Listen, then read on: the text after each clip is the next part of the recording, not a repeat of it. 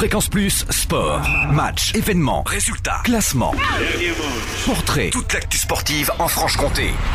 Bonjour Totem, bonjour à tous. En foot en CFA, Jura Sud est rentré de Saint-Priest le moral dans les chaussettes samedi dernier après une défaite des plus frustrantes sur le score 1-0. Mais pas question pour les Jura Sudistes de se laisser abattre. Ils rechaussent les crampons au stade de Moiran en montagne pour recevoir Raon l'étape samedi à 18h en 13e journée.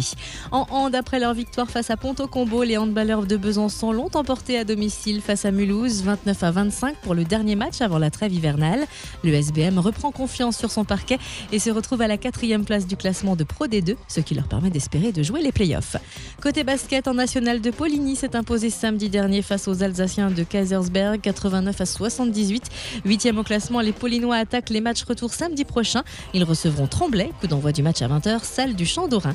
En national 3, première journée de la phase retour du championnat pour le Jura Dolois Basket qui ne s'arrête plus et qui enregistre une cinquième victoire consécutive.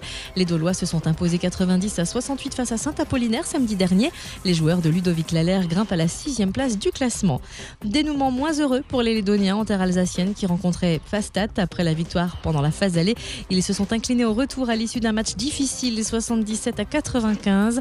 Quatrième au classement, les Lédoniens recevront les Dijonais de Dadol le 4 janvier. Défaite aussi pour le S Montmoreau qui s'est incliné face à Rixheim 86 à 104.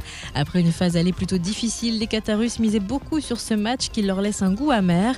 Reprise du championnat le 4 janvier face à Saint-Priest. Et on termine avec une victoire pour le Besançon Avenir Comtois qui a maîtrisé son jeu face à Dijon, s'imposant 80 à 54. Prochaine étape à domicile, ce sera aussi samedi 4 janvier et contre Pierre Bénite. Fréquence Plus Sport, retour sur les temps forts en Franche-Comté.